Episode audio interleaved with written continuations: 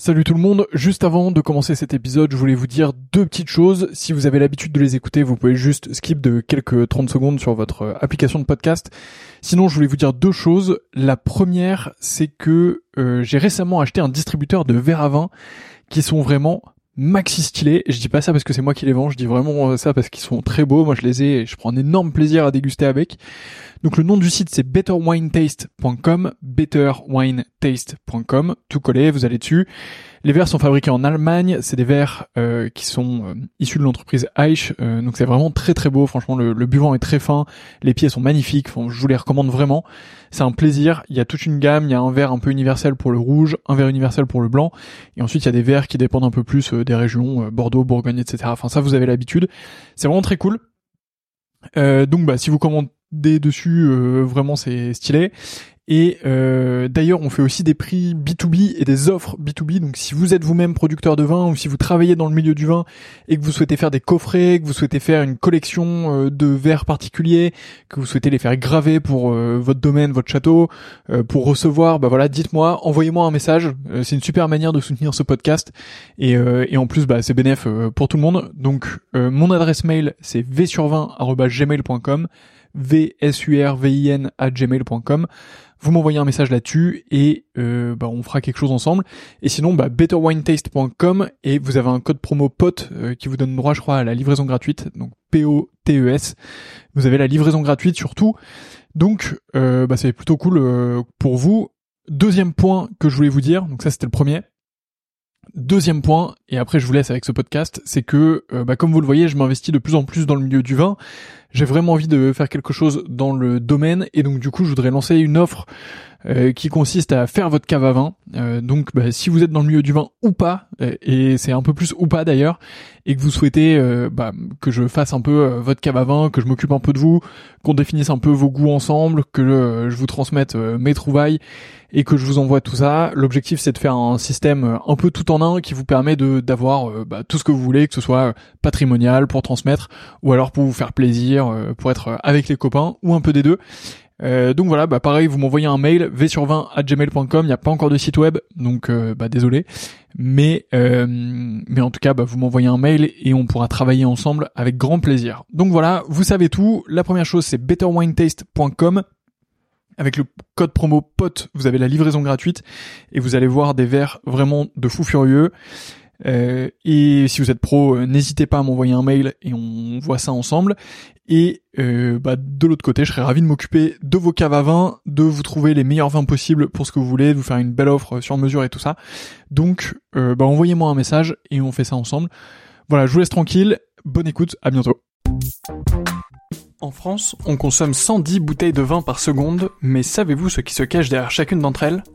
Je m'appelle Antoine et j'ai créé 20 sur 20 quand je me suis rendu compte que les personnes qui connaissent bien le vin en profitent beaucoup plus que celles qui n'y connaissent rien.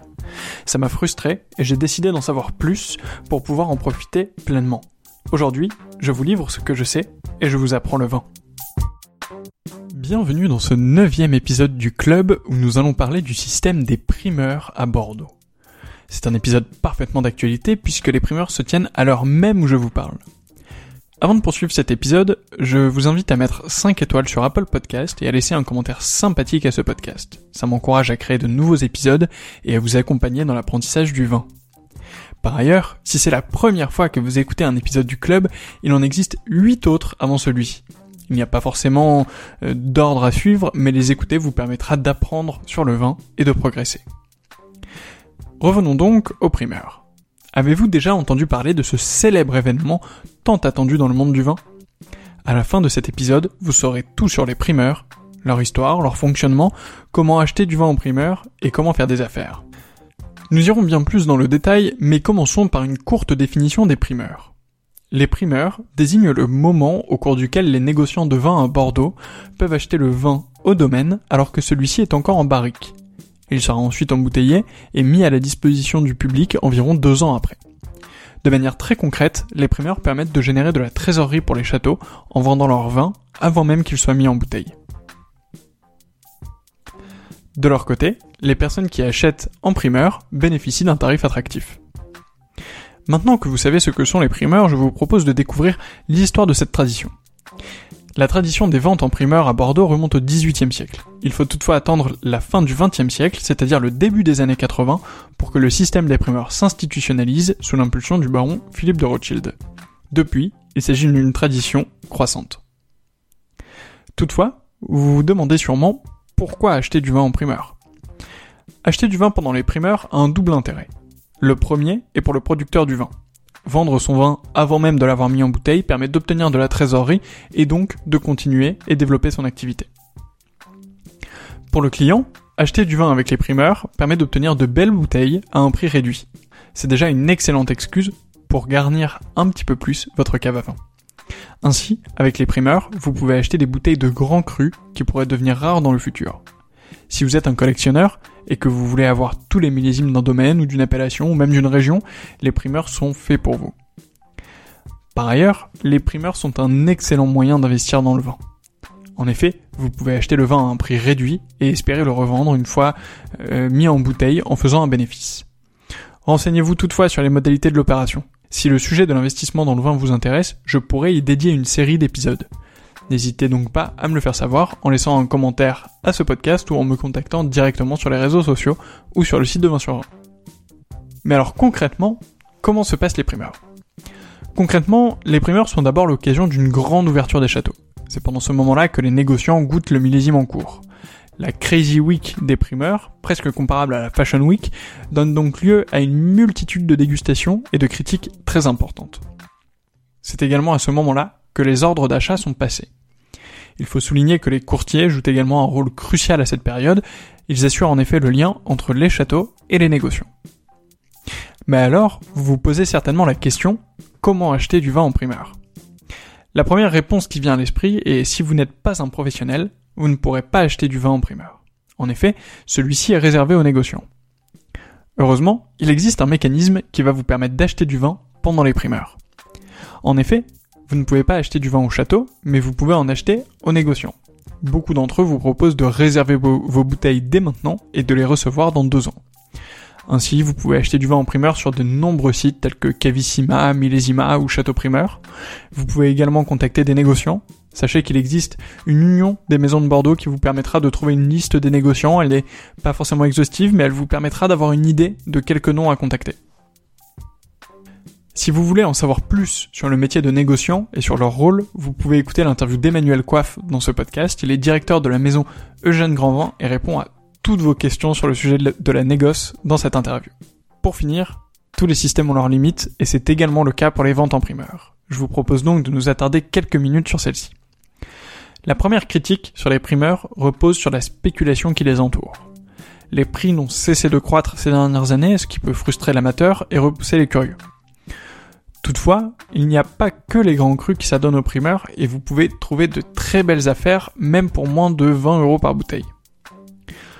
L'autre limite des primeurs concerne le rôle des critiques, comme Robert Parker. Ces critiques ne mettent en avant que les vins les mieux notés et leur donnent une exposition internationale pouvant contribuer à la hausse des prix des vins.